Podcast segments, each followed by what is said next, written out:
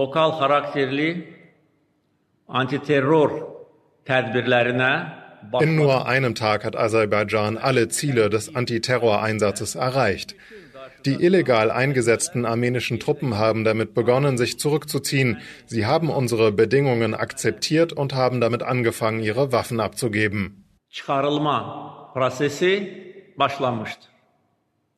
O cümlədən onlar bizim şərtimizi qəbul edərək silahların da təhvil verilməsinə başlamışdır. Sie hörten Ilham Aliyev, seines Zeichens autokratischer Herrscher von Aserbaidschan und damit auch de facto rechtlich und völkerrechtlich das Staatsoberhaupt aller Einwohner von Bergkarabach. Denn jene Region im Südkaukasus liegt eindeutig anerkanntermaßen und auch schon lange auf aserbaidschanischem Staatsgebiet. Allerdings leben dort seit Generationen auch viele Armenier. Armenien, das ist Aserbaidschans Nachbar im Südkaukasus und beide Staaten streiten sich seit Jahrzehnten um dieses Gebiet. Der Konflikt geht sogar noch tiefer und hat eine religiöse Komponente. Denn während Menschen in Armenien überwiegend dem christlichen Glauben anhängen, sind die Menschen in Aserbaidschan meist Muslime. Meist reichen solche Gründe für bewaffnete Konflikte aus. Und auch um Bergkarabach gab es in der Vergangenheit Kriege.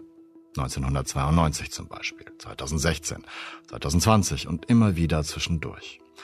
Es ist mir wichtig zu betonen, dass ich in diesem Konflikt kein Gut und Böse erblicken kann. Beide Seiten haben Tausende der anderen getötet, Millionen vertrieben und mit wechselseitigen Pogromen den Hass der Gegenseite geschürt. Aber das ist noch nicht alles, denn beide Seiten haben traditionelle Verbündete, Russland auf armenischer und die Türkei auf aserbaidschanischer Seite. In dieser Woche attackierten aserbaidschanische Streitkräfte Bergkarabach und nach nur einem Tag, wir haben es gerade gehört, streckten die armenischen Verteidiger die Waffen. Der Staat Armenien und sein Präsident Nikol Pashinyan blieben ebenso passiv wie Armeniens Schutzmacht Russland.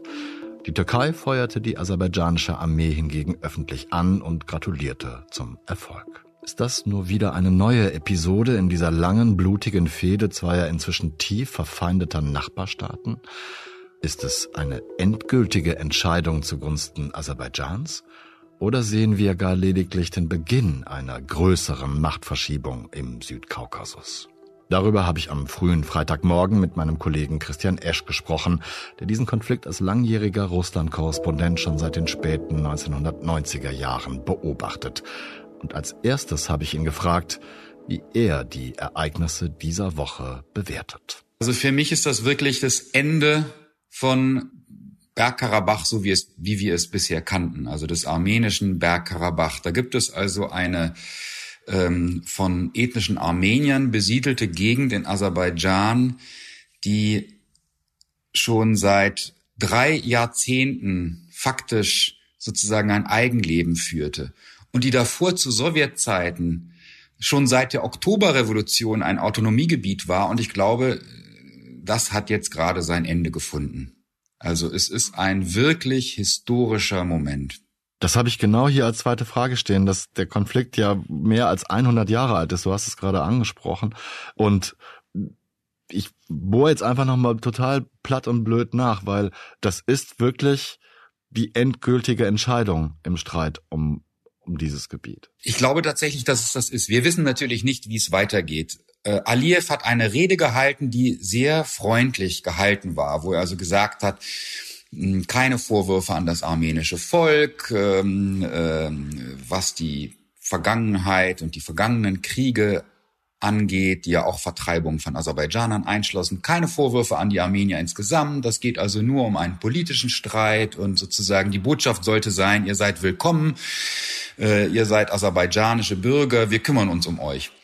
Aber äh, faktisch ist natürlich, äh, weiß jeder, dass äh, die Zukunft für die Armenier von Bergkarabach in Aserbaidschan sehr düster aussieht und dass sehr viele ich vermute mal, die überwiegende Mehrheit dieser verbliebenen Einwohner von Bergkarabach einfach nach Armenien auswandern wird. Լեռնային Ղարաբաղի մեր հայրենակիցների անվտանգ տեղում գտնվելը եւ es ist unsere Pflicht, eine sichere Umgebung für unsere Mitbürger aus Bergkarabach zu schaffen. In der vergangenen Woche haben wir in unserer Republik die Vorbereitungen getroffen, um 40.000 Familien aufzunehmen und dass sie untergebracht werden können.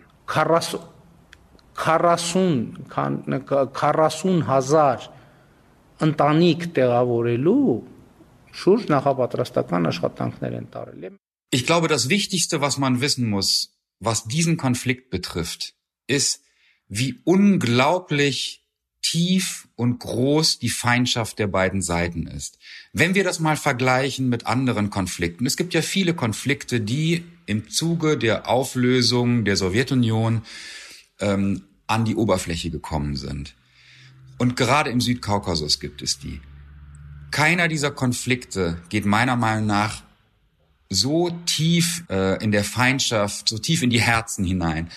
Abchasien zum Beispiel, ein Gebiet, das sich mit russischer Hilfe von Georgien abgelöst hat. In Abchasien wohnen immer noch relativ, viel, also eine durchaus ähm, äh, nicht so kleine georgische Minderheit im Süden von Abchasien. Trotz eines blutigen Bürgerkrieges haben die Abchasier damals diese Leute nicht ganz vertrieben. Die wohnen da immer noch. Das ist undenkbar zwischen Armeniern und Aserbaidschanern. Es gibt in Bergkarabach so gut wie gar keine Aserbaidschaner mehr. Und es gibt in ganz Aserbaidschan so gut wie gar keine Armenier mehr.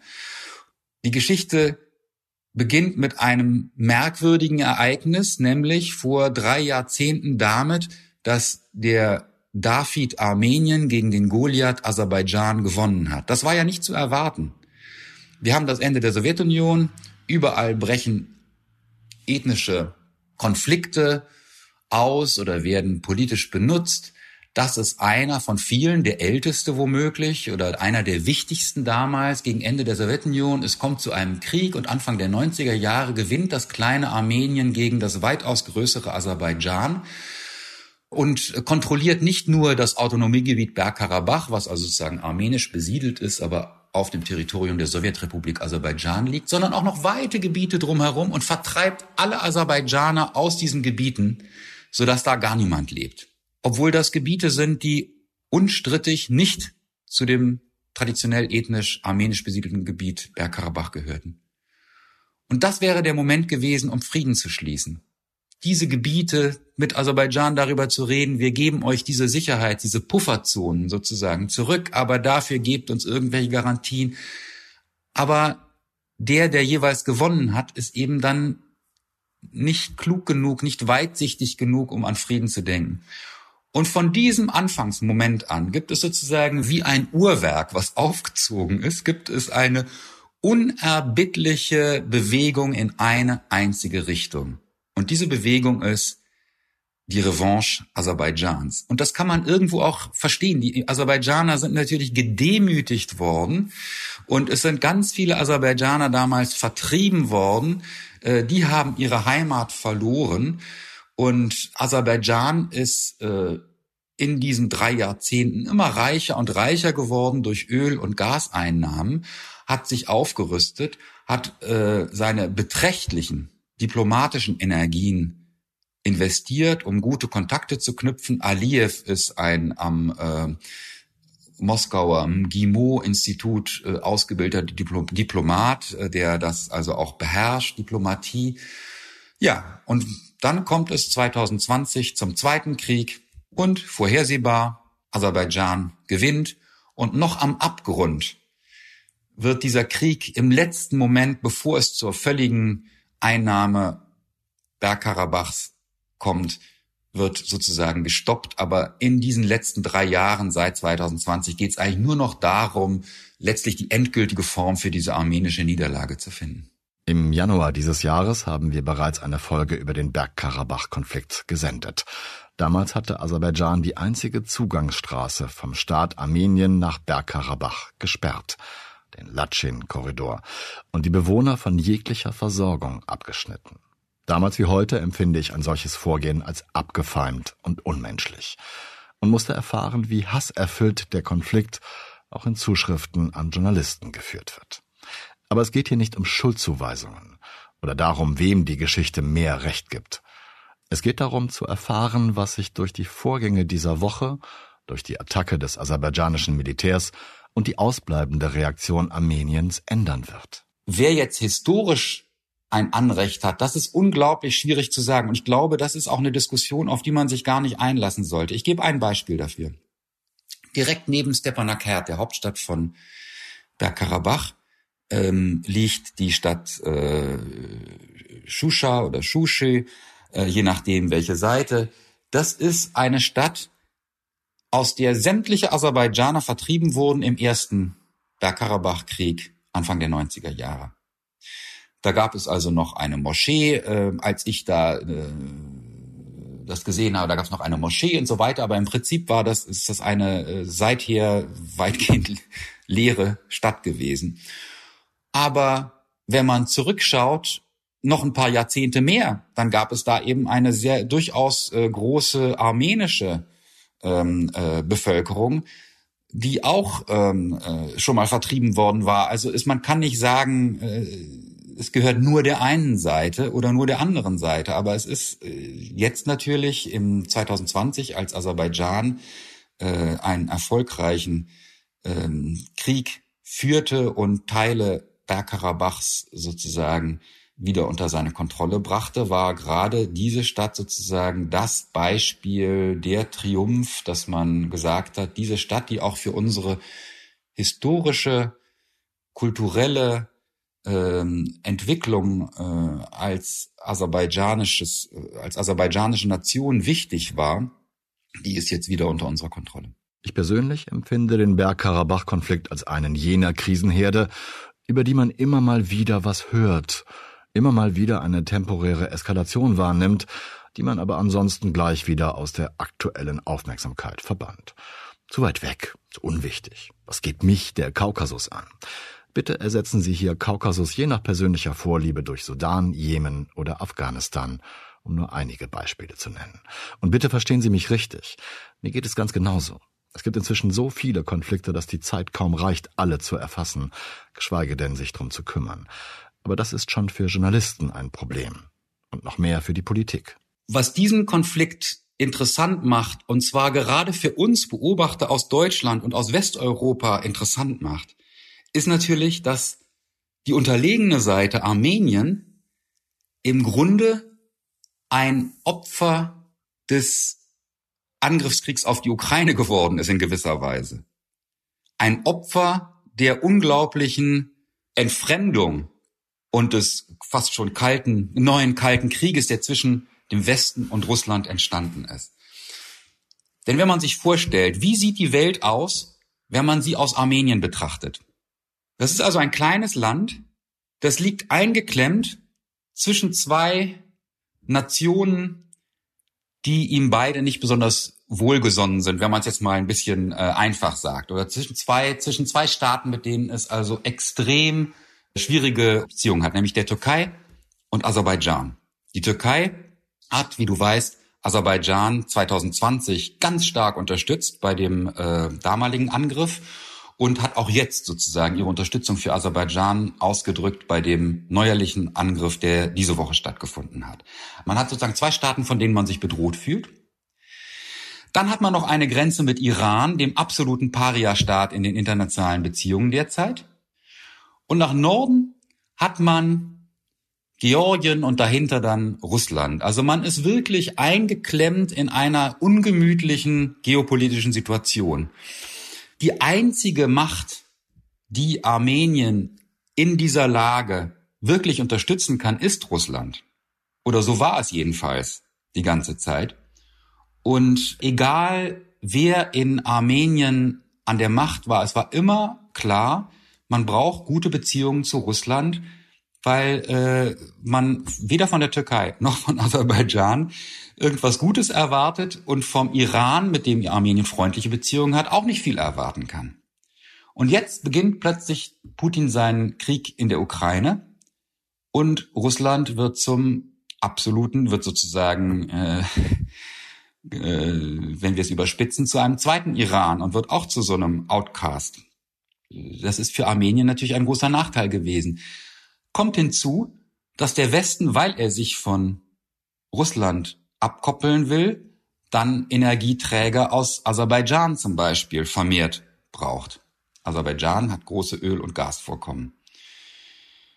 Also es ist ähm, für Armenien, ähm, man, man darf nicht vergessen, dass es, auch, auch wenn wir sozusagen Russland derzeit immer als die Macht sehen, die andere Völker in ihrem ehemaligen imperialen äh, an ihren imperialen Rändern bedroht. Es gibt durchaus Länder, die das anders sehen.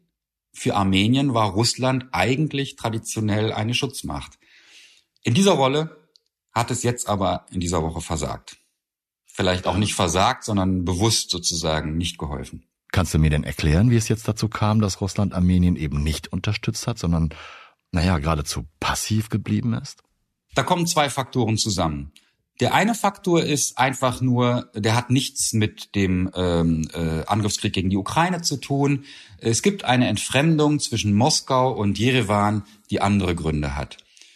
Und zwar hat die damit zu tun, dass 2018 in Armenien eine Art friedliche Revolution stattgefunden hat und ein, grob gesprochen, ein äh, Populist, vielleicht Linkspopulist an die Macht gekommen ist, der sozusagen mit der traditionellen, korrupten, aber auch Moskau orientierten Politik in Armenien sozusagen gebrochen hat. Er hat sich nicht offen von Moskau distanziert, das würde kein armenischer Politiker einfach so machen, aber er ist sozusagen das politische Modell äh, änderte sich. Armenien war auch vorher schon eine Demokratie, aber eine sehr dysfunktionale, korrupte und unter Pashinyan äh, gab es diese friedliche Revolution und damit äh, eine große Entfremdung zum Kreml weil Putin sozusagen mit der bisherigen, sozusagen mit der Gegenseite in der armenischen Innenpolitik deutlich bessere Beziehungen hatte.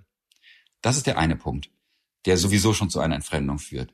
Und der zweite Punkt ist dann, dass sich natürlich Russlands äh, Möglichkeiten und Interessen verschoben haben. Für Russland ist natürlich der Krieg in der Ukraine das Allerwichtigste.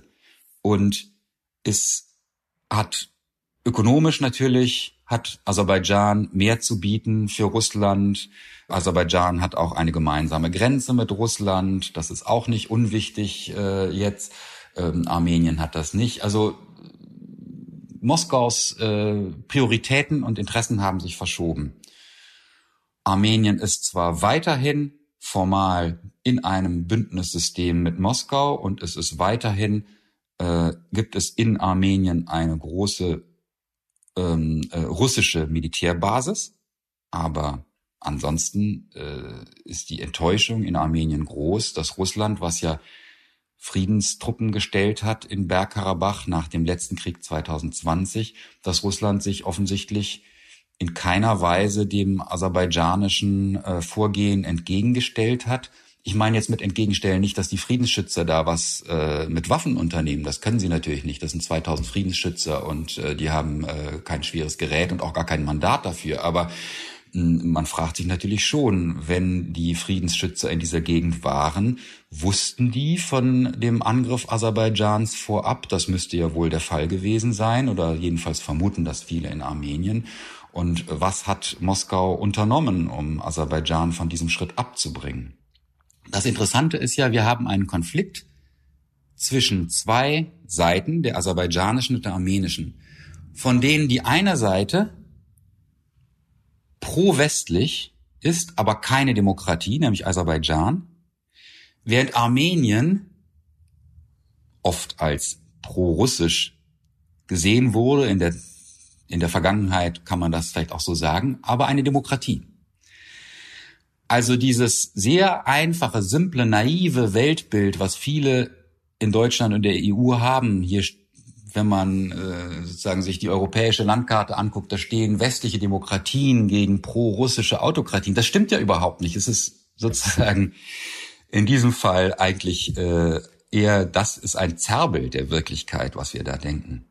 Ja, aber ich, ich glaube, das, das zeigt auch, wie man da darauf blicken sollte, nämlich nicht, dass es, das ist ja wenn ich es richtig empfinde, gar nicht mehr so sehr ideologisch geprägt, hast du gerade so äh, zumindest angedeutet, sondern das ist ja reine Interessenspolitik. Was hilft mir gerade praktisch weiter? Und ich finde, also meine Sicht der, Dinge, so kommt dann auch die Türkei ins Spiel. Obwohl man Schwierigkeiten aus russischer Sicht mit der Türkei haben kann, brauchen sie Erdogan, zumindest empfinde ich das so, als, als Mittler nicht nur irgendwie mit dem Westen, sondern jetzt auch mit Aserbaidschan und Armenien. Erdogan wiederum, äh, der in seinem eigenen Land echt große Schwierigkeiten hat, braucht Aserbaidschan als Lieferant, braucht Russland als starken Partner und braucht die Bühne, um sich dort zu profilieren.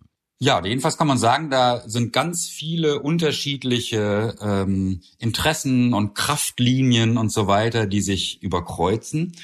Und das, was sich kardinal verändert hat, wenn wir jetzt zurückblicken nochmal auf die letzten Jahre, das ist eben die Rolle der Türkei 2020. Also traditionell hatten wir uns daran gewöhnt, dass Russland eigentlich in seinem Umfeld möchte, dass es selber den Ton angibt und sich da bitte niemand anderes einmischt. Über die drei Jahrzehnte, die seit dem Ende der Sowjetunion vergangen sind, hat sich das natürlich verändert. Also der Einfluss Chinas in Zentralasien ist gewachsen, das kann Russland nicht verändern. Die Ukraine ist das allerbeste Beispiel dafür, wie der Einfluss des Westens in einem Land gewachsen ist, das Russland eigentlich gerne als seinen Vorhof oder Hinterhof sähe.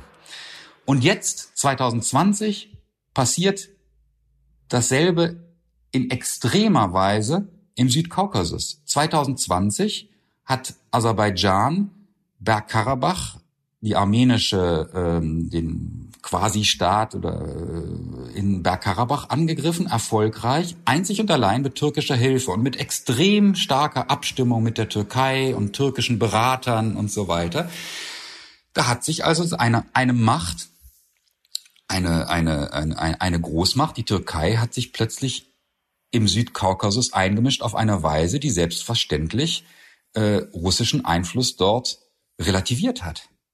Das war ein, eigentlich muss man sagen, ein Erdbeben.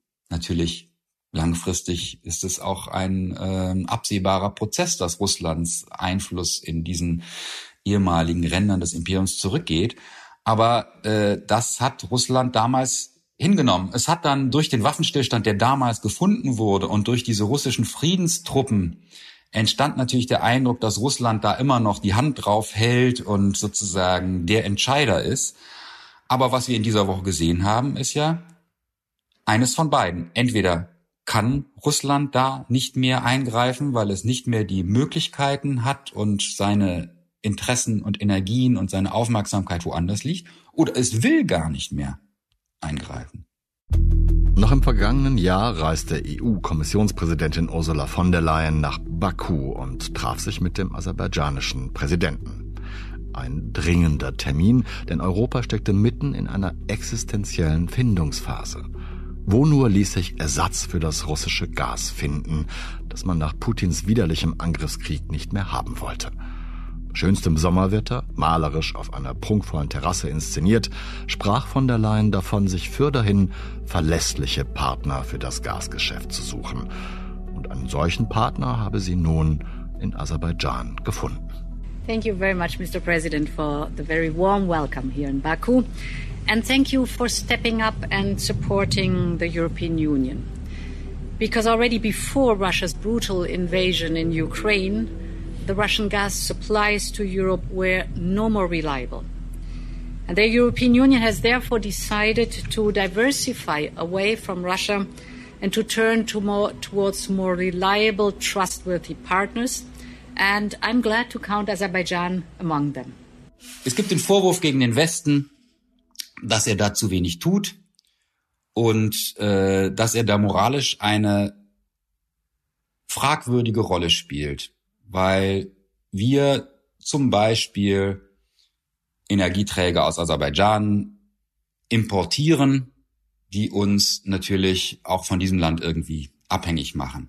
Ich fand es extrem interessant, dass ausgerechnet am 20. September, als der Krieg stattfand, also einen Tag nachdem Aliyev äh, die Militärschläge in Bergkarabach begonnen hat, die Führung des Ölkonzerns British Petroleum, BP, in Baku zu Besuch war, bei Aliyev, um den 20. September äh, zu feiern, und zwar den 20. September 1994 als ein epochaler äh, ähm, Vertrag über die Erschließung von Ölvorkommen im damals bereits unabhängigen Aserbaidschan geschlossen wurde. Also wirklich während äh, Bomben und Raketen auf die Einwohner von Bergkarabach niedergehen, saß da die Führung von äh, British Petroleum und ähm, äh, beim freundlich zusammen mit Aliyev und überreichte ein Geschenk. Das nur als Beispiel.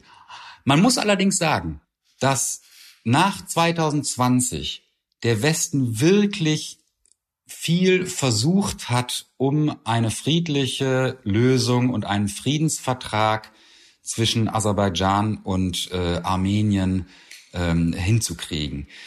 Äh, die EU hat in, für die EU be beachtlicher Schnelligkeit eine Beobachtermission geschaffen, die äh, natürlich nicht in Bergkarabach, sondern aber immerhin auf dem Territorium der Republik Armenien eingesetzt wird die EU, es gab, ähm, äh, vielleicht erinnerst du dich, im Juli noch ein Treffen, Aliyev, ähm, Pashinyan in Brüssel. Also man kann jetzt der EU nicht Untätigkeit vorwerfen. Aber sie ist natürlich nicht der Player, der sozusagen in der Region schon einen Fuß am Boden hat. Dennoch diskutiert die EU jetzt über mögliche Maßnahmen gegen Aserbaidschan. Wohl am deutlichsten formulierte das die französische EU-Abgeordnete Nathalie Loiseau von den Liberalen. I am calling the member state to realize what they have not done and to take action. Ich fordere die Mitgliedstaaten auf, zu erkennen, was sie nicht getan haben und jetzt schnell zu handeln. Denn ihre Schwäche und Untätigkeit wird von Aliyev als grünes Licht verstanden, vorwärts zu gehen. Hören Sie auf das, was er sagt und was seine Minister sagen. Sie wollen nicht nur, dass Bergkarabach jetzt in die Knie geht. Sie sprechen jetzt nicht einmal mehr von Armenien, sie nennen es West-Aserbaidschan. Auf welche Katastrophe warten wir noch, bevor wir handeln? What other catastrophe are we waiting for before we take action? Untätigkeit, die als Schwäche ausgenutzt wird? Ein Vorwurf, der gerade en vogue ist, nicht selten, aber auch zu Recht geäußert wird. Wie war das nochmal, als Russland 2021 Zehntausende Truppen an der ukrainischen Grenze zusammenzog? Ähnliches werfen jetzt auch die Armenier ihrer Regierung vor. In der armenischen Hauptstadt Erivan kam es zu wütenden Protesten gegen die Regierung von Ministerpräsident Nikol Pashinyan. Die Demonstranten werfen der armenischen Regierung vor, die Menschen in Bergkarabach im Stich gelassen zu haben. Man kann sich jetzt ja fragen, als Beobachter, wie kann das sein, dass drei Jahrzehnte lang um Bergkarabach gekämpft wurde, mit sehr vielen Toten. Jeder Flecken äh, von äh, Bergkarabach ist sozusagen blutgetränkt, um das in der nationalistischen Rhetorik der Region zu sagen. Und Jetzt hat Armenien keinen Finger gerührt, um diesen Einmarsch Aserbaidschans oder Einmarsch, um diese Militärschläge Aserbaidschans in Bergkarabach zu verhindern oder darauf zu antworten. Und die Antwort ist natürlich ganz einfach. Die Armenier in der Republik Armenien mit Hauptstadt Jerewan, die haben natürlich noch viel mehr zu verlieren als bloß Bergkarabach. Bergkarabach ist unglaublich wichtig für das armenische Selbstverständnis. Aber das ist ein Gebiet mit mittlerweile vielleicht, ich weiß es nicht, vielleicht sind da 80.000 Menschen noch gewesen. Sicher nicht die 120.000 Menschen, von denen offiziell die Rede ist. Wir sprechen also von einem sehr kleinen Gebiet. Aber die eigentliche Bedrohung ist ja gar nicht für Bergkarabach. Die eigentliche Bedrohung ist, dass Aserbaidschan schon klare Anstalten macht, auch auf Territorium der Republik Armenien vorzurücken. Im September 2022 kam es äh, zu Kämpfen auf dem Territorium der Republik Armenien. Und äh, in Jerewan hat man sich gesagt, also das Territorium der Republik Armenien, das ist das, was wir jetzt noch verteidigen müssen. Wenn wir uns jetzt einmischen in Bergkarabach, dann, dass wir völkerrechtlich als Territorium Aserbaidschans bereits anerkannt haben, dann machen wir uns angreifbar für den ganz, ganz großen Krieg. Dass dieser ganz, ganz große Krieg verhindert wurde, das ist immerhin die gute Nachricht, die wir in dieser Woche ähm, äh, bekommen haben. Der Konflikt beschränkt sich derzeit weitgehend auf Bergkarabach.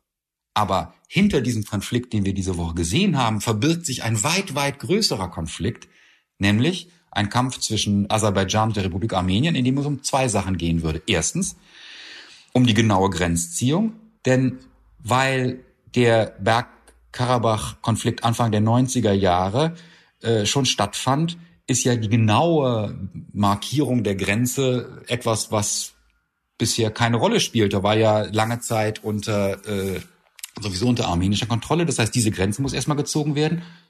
Und der andere Punkt ist, die Aserbaidschaner möchten unbedingt eine ähm, Verkehrsverbindung zu ihrem Territorium, was verwirrenderweise auf der anderen Seite Armeniens, näher an der Türkei als an Aserbaidschan liegt, dem Gebiet Nachitschewan.